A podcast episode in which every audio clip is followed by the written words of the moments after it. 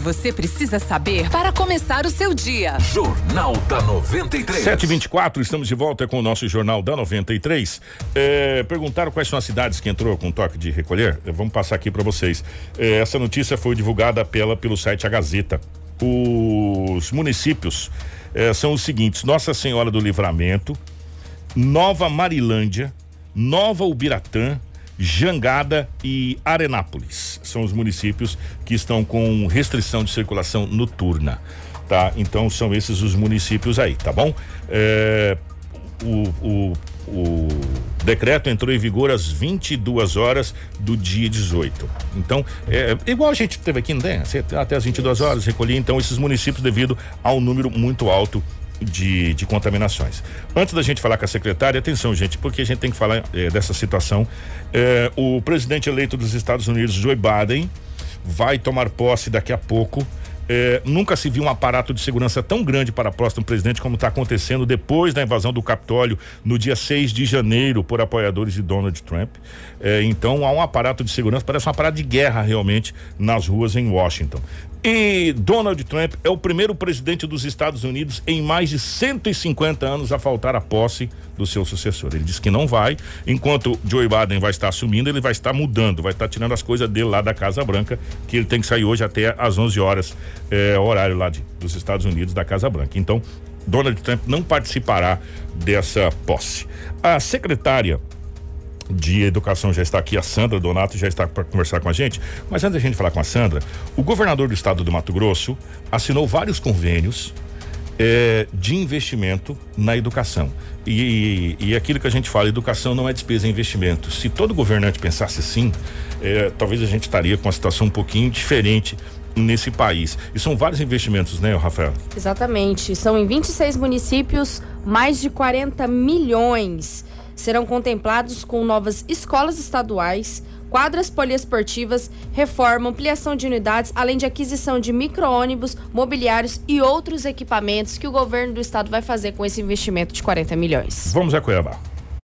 O governador Mauro Mendes assinou na manhã desta terça-feira, dia 19 de janeiro, 51 convênios com 26 municípios para a construção de novas escolas estaduais, quadras poliesportivas, ampliação de unidades, além da aquisição de micro-ônibus, mobiliários e equipamentos. Serão quadras, escolas sendo construídas, ampliações de escolas, equipamentos escolares, equipamentos para transporte dos nossos alunos da zona rural para as escolas nas diversas regiões do estado de Mato Grosso. O prefeito de Primavera do Leste, Leonardo Bortolim, comemorou a parceria e afirmou que os convênios vêm trazendo inúmeros benefícios ao município. Primavera celebra neste momento seis convênios, sendo um deles para a construção de uma escola modelo com 16 salas de aula e ainda mais cinco, é, cinco, cinco ginásios poliesportivos cobertos, que sem dúvida alguma vai melhorar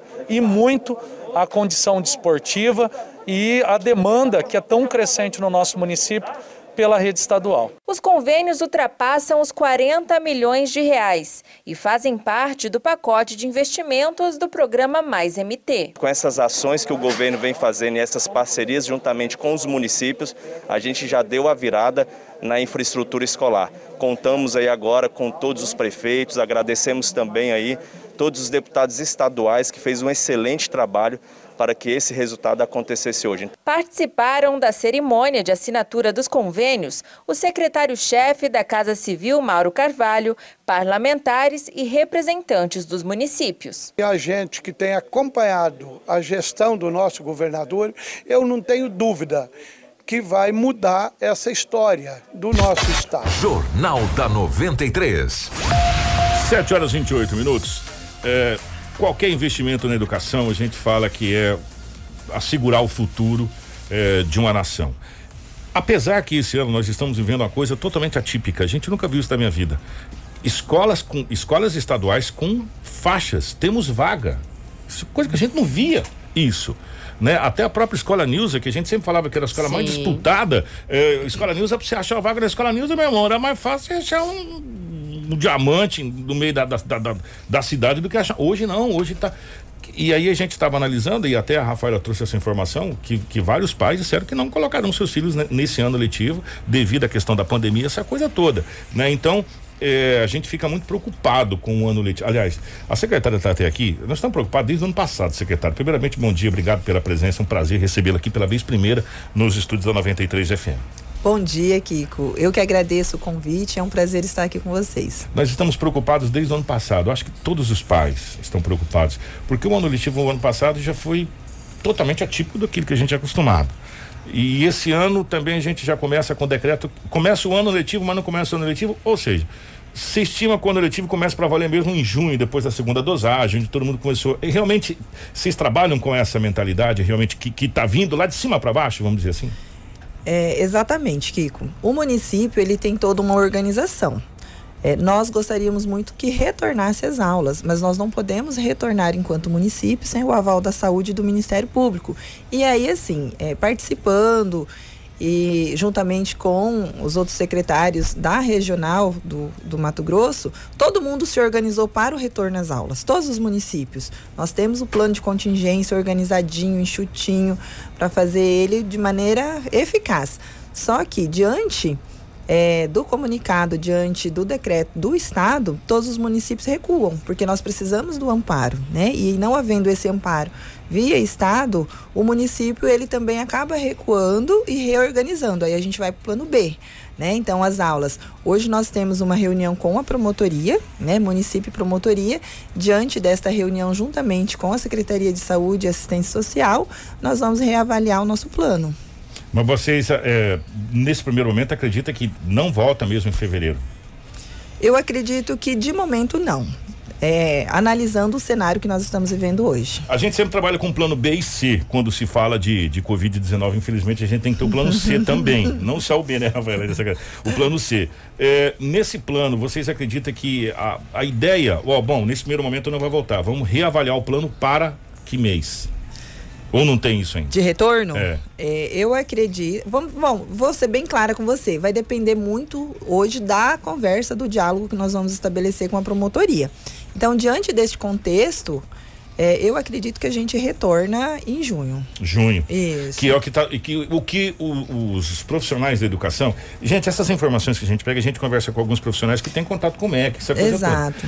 Acredita-se que o próprio MEC, pessoas ligadas ao MEC, que é o Ministério da Educação, diz que quer voltar com total segurança. Exato. É, se cogita-se, por que em junho? Porque a estimativa é que talvez em junho a gente já consiga ter dada a segunda dose em grande parte da população brasileira, não digo 100%, mas uhum. em grande parte da população brasileira e poderia voltar com mais segurança. Exatamente.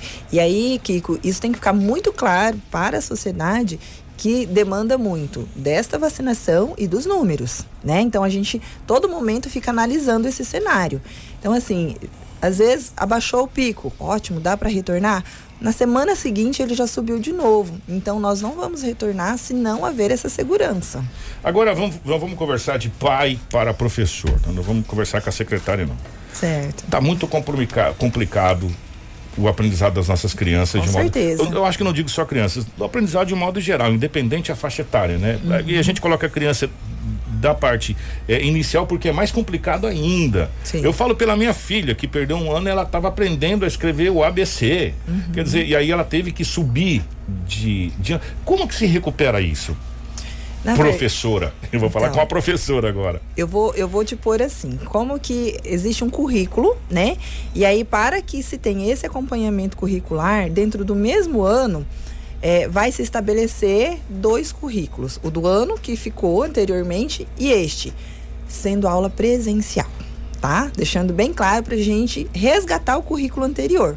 Agora, diante da situação infelizmente essa criança ela vai ter um prejuízo. Isso eu, eu enquanto professora tenho que dizer para você que para a gente recuperar esse currículo nós precisaríamos ter esse aluno conosco. É possível em casa? Agora vem a pergunta do pai que está preocupado com seu filho. É possível em casa a gente tentar fazer com, a, com que essa criança não, não esteja tão no prejuízo? É possível, por exemplo, o pai, é, através, sei lá, de uma assessoria da, da, da, da própria secretaria, criar alguma, algum currículo para tentar ensinar essa criança em casa, ou, é ou às vezes você vai ensinar do jeito errado, igual ensinar a dirigir em casa, ensinar do jeito errado. Kiko, pai é pai, pai não é professor, né? Então, assim, eu escuto muito dos pais. É, eu não sei ensinar o meu filho, né? Porque eu não, não, não estudei, eu não fui preparado para aquilo, certo? E aí o que que acontece? Hoje, é, a sociedade, aí nós vamos falar em termos de Brasil, né? É, a nossa cultura, os nossos pais, eles não são, infelizmente, presentes na vida educacional né, dos nossos filhos, dos nossos adolescentes. Nós não temos essa cultura de sentar com o filho, estudar com o filho. Isso é cultural, certo? Diferente dos grandes países, que o pai está presente ali, olha, é estabelecido uma organização dentro de casa para que se haja esse momento de estudar com o filho. Então, no Brasil, o Brasil se chocou com essa realidade diante da pandemia. O que fazer com meu filho? Eu não sei ensinar meu filho. Então, todos os dias eu escuto pais né, reclamando, professora, eu não consigo, coisas mínimas. Para você ter ideia, eu que sou professora da educação infantil, é, para ensinar as figuras geométricas, o pai me questionar é o porquê que aquilo era muito difícil para ele ensinar para o filho, né? Então, coisas mínimas, básicas, mas eu entendo e me coloco na situação do pai. Ele não teve aquela aprendizagem, certo? Lá no passado. Como que nós vamos exigir desse pai para que ele ensine para o seu filho? Então, quem tem que dar esse respaldo é a educação. E nesse sentido, a gente tentou, né, diante da situação, na melhor maneira possível, dar esse respaldo. Né, pelos grupos de WhatsApp, tirando dúvidas. A vida do professor, ela mudou também totalmente, né, de 8 a 80.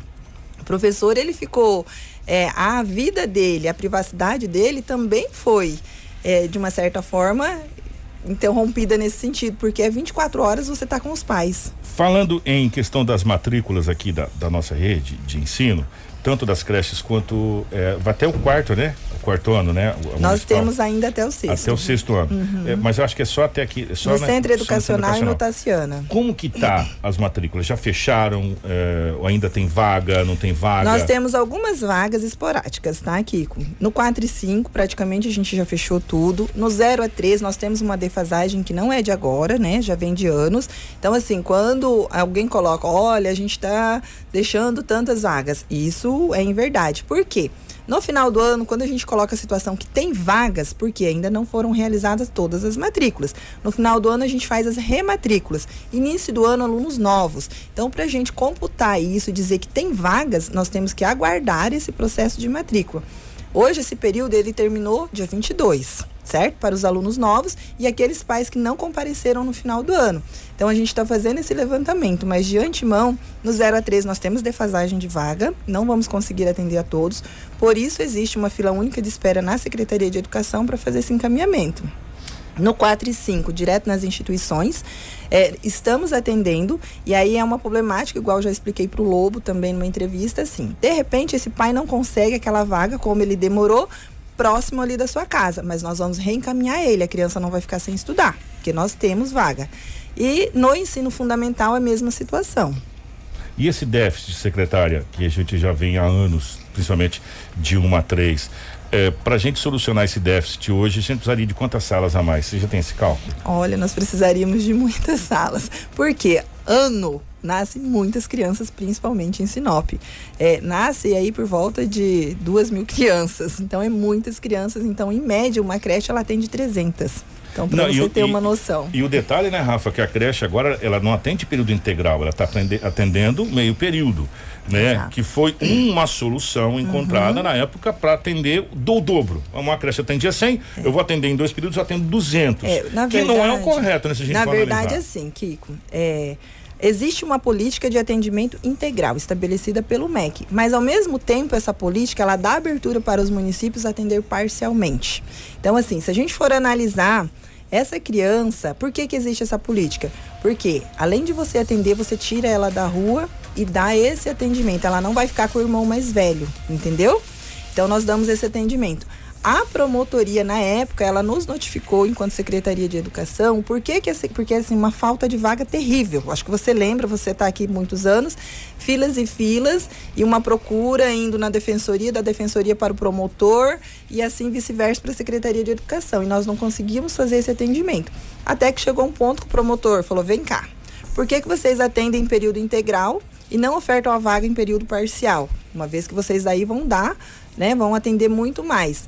Tá, mas aí nós vamos aferir esse direito dessa criança que poderia ficar o dia todo. O promotor falou: não, vocês não têm essa obrigatoriedade, porque a lei dá essa abertura, entendeu? Então, diante dessa situação, se estabeleceu o atendimento parcial. Só que assim, hoje existe uma vontade por parte né, do nosso prefeito, da administração, em voltar às creches em período integral para atender aquelas famílias que realmente necessitam. Só que diante do cenário que nós vivemos hoje, não há essa possibilidade de imediato. Então tem que haver aí todo um planejamento diante das novas creches a serem construídas. Porque se hoje a gente volta para o período integral, aonde que eu vou pôr o, uma parte eu atendo e o restante. Até antes de eu passar para Rafa, para Rafa fazer pergunta, até pegando esse gancho, senão depois eu esqueço. A idade vai chegando, a gente vai esquecendo das coisas assim. é, eu vou eu vou usar um exemplo. Claro, gente, não tem nada a ver, mas eu vou usar um exemplo a, a, nossa gloriosa Força de Segurança Polícia mapeou a cidade de Sinop. Certo. Com isso, a gente teve um resultado muito, muito maior em termos de, de, de rentabilidade e, e, e, e, de ações. É, nesse caso das creches, é, a secretaria tem um mapeamento de quais são os bairros com maior necessidade. Vou dar um exemplo uhum. aqui agora. Não inaugurou, mas vai inaugurar. A gente acredita uhum. que esse uhum. ano vai inaugurar. Vamos colocar aí o, o, o, o Dico Baracate. Certo. Vamos colocar lá por baixo. Eu vou colocar uhum. por baixo, gente. Mil crianças. Eu acho que tem mais, bem Não, mais. mas eu estou colocando lá embaixo, secretário. mil crianças. Dessas mil crianças, vamos colocar aí que pelo menos, pelo menos, 300 vão depender de creche. E o pai e a mãe em tempo integral. Por quê? Porque ele já está no conjunto habitacional, que a gente sabe que é um conjunto habitacional, onde as pessoas têm necessariamente o trabalho integral. Quer dizer, como que o pai, a gente se coloca no lugar, porque a gente reveza, como Sim. que o pai e a mãe trabalham?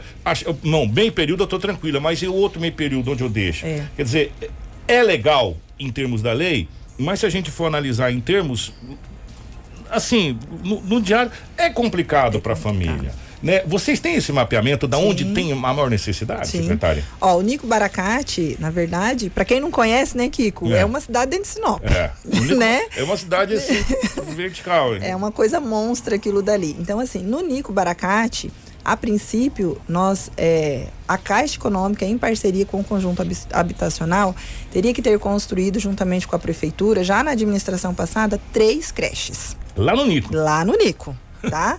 e que não ocorreu essa construção. Daí você já viu o déficit que Sinop tem, gente. Exatamente. Então, assim, ali é uma situação. Aí nós temos na região do Buganville, nós temos lá logo após ali o Daruí Riva, nós temos ali para frente do Sebastião de Matos, nós temos que construir aqui para Califórnia. Então, nós já temos todo esse mapeamento. Então, essas são só algumas, né? Então, se cada administração que assume e assume e cumpre porque assim, a gente também não pode julgar o gestor, porque a gente sabe que tem toda uma parte burocrática que ele às vezes não consegue cumprir, não foi por for vontade do administrador, mas sim são outras situações que emperram, entendeu?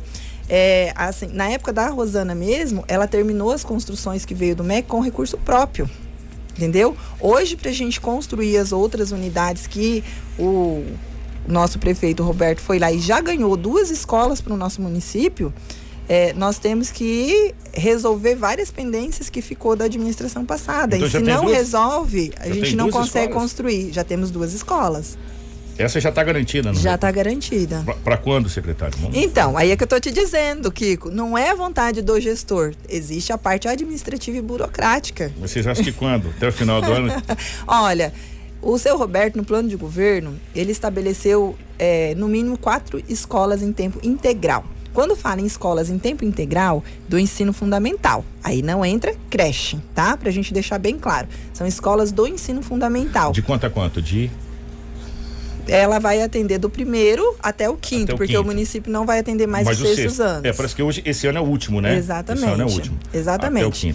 Então, assim, nós, enquanto administração, a gente vai trabalhar em cima do plano de governo, ou com recurso próprio, ou do governo federal.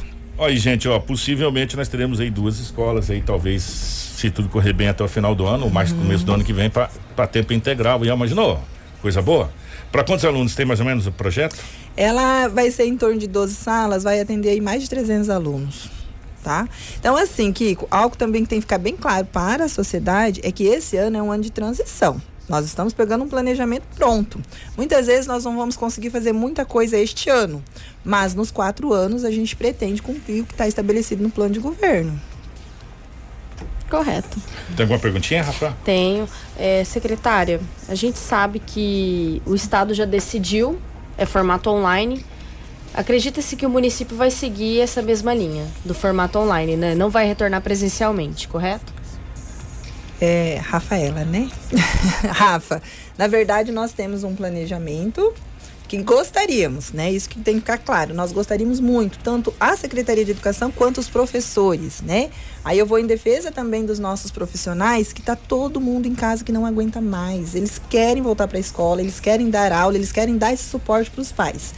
Mas nós não podemos fazer esse retorno se nós não temos o aval da saúde nem do Ministério Público. Não adianta a Secretaria de Educação querer, né? Sim. Então nós temos um conjunto aí é, são outros entes que nos vai dar o suporte. Diante do decreto do Estado, hoje nós temos a reunião com a promotoria. Não havendo a possibilidade, nós voltamos é, as aulas online. Uma outra situação, até para a gente fechar 7h45 já, secretária, é, na, na gestão anterior, onde no auge da, da pandemia, onde foi feito os decretos, aquela Certo. coisa toda, a, a, na época a ex-prefeita Rosana Martinelli fez um decreto onde ela liberava atividade nas escolas particulares. Aí Certo. depois proibiu, depois liberou de novo e, e nas faculdades. É, pela secretaria, há uma situação junto com o prefeito, ou, ou também depende dessa reunião hoje com a promotoria, de talvez liberar as escolas particulares e as universidades, ou também entrar tudo no mesmo decreto? Nós estamos revendo o decreto, né? Nós estamos analisando ele porque a gente tem que se respaldar no decreto que vem do Estado.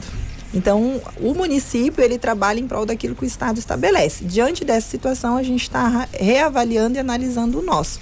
E até a gente se discute, porque assim, o município, ele também lá naquele decreto, ele está adentrando aí com um pezinho lá nas universidades, que não é nosso, responsabilidade. não é da nossa responsabilidade. Então, por isso, são várias situaçõezinhas que tem ali que a gente está revendo.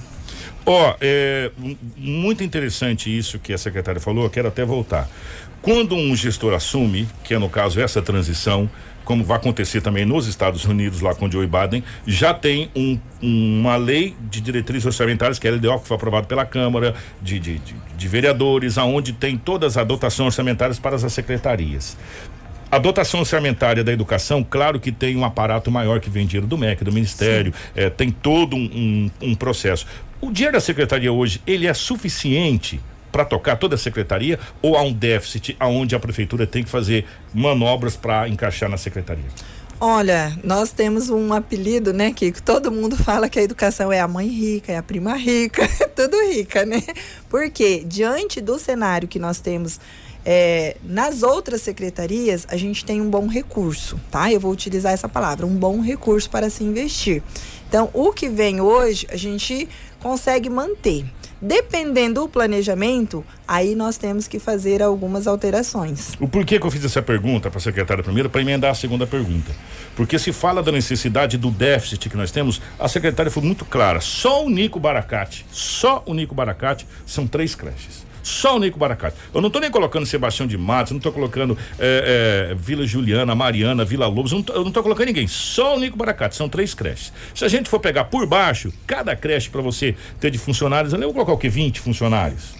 Então, 20, Ah, é vai mais ou mais. menos, mas vamos colocar por baixo, 20, 20, 40, 60 funcionários. ah, Vamos colocar arredondar, 80 funcionários nas três creches.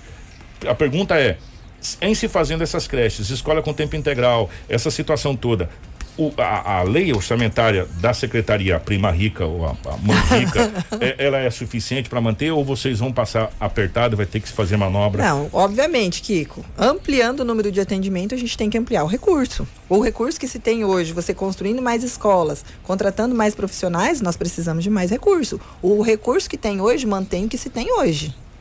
Ele, ele não dá um passo à frente. Não. Por isso que eu fiz a pergunta para a secretária Kiko. da questão da, da- da- da- orçamento, é, lei orçamentária. Por Exato. quê? Porque agora, queira o prefeito que assumiu, queira quem queira, ele vai conseguir remanejar, se eu não estou enganado pela lei, 20% do que foi definido. É que aí são. Ele pode puxar de um lado para outro, de um para outro, tal, 20% até onde eu sei. Vamos ser que seja mudado alguma coisa ali. Fora isso, ele vai ter que cumprir o que foi projetado Exato. pela administração anterior. Exato. Né? Sem choro nem vela. O Kiko, eu só queria fazer uma última pergunta, que nosso tempo já está estourado. Sim. É a questão da- das crianças da parte rural. Como que vai ficar as pessoas que não têm acesso à internet caso vier o formato online? A senhora disse que vocês já estão preparados uhum. para todos os formatos. Uhum. Como que fica as pessoas que moram nas partes rurais? Inclusive hoje, Rafaela, a gente tem uma reunião com a empresa que dá esse suporte que no passado nós não tínhamos e hoje na administração já está se providenciando uma empresa para dar esse suporte do site, né? Que nós vamos organizar todo um site que vai disponibilizar essas aulas. E aí, diante dessa reunião, a gente também está em pauta a situação da zona rural. Então, assim, para que esses pais não se preocupem, que nós vamos levar uma solução até eles tá? aliás, também colocando que assim, deixar bem claro que hoje o município ele não atende alunos, por exemplo, lá da Gleba. Nós damos o suporte para o estado, tá? Nós temos apenas uma turminha de pré-escola lá. Então, os alunos que hoje são atendidos lá na Gleba Mercedes, principalmente, não são nossos, é do estado.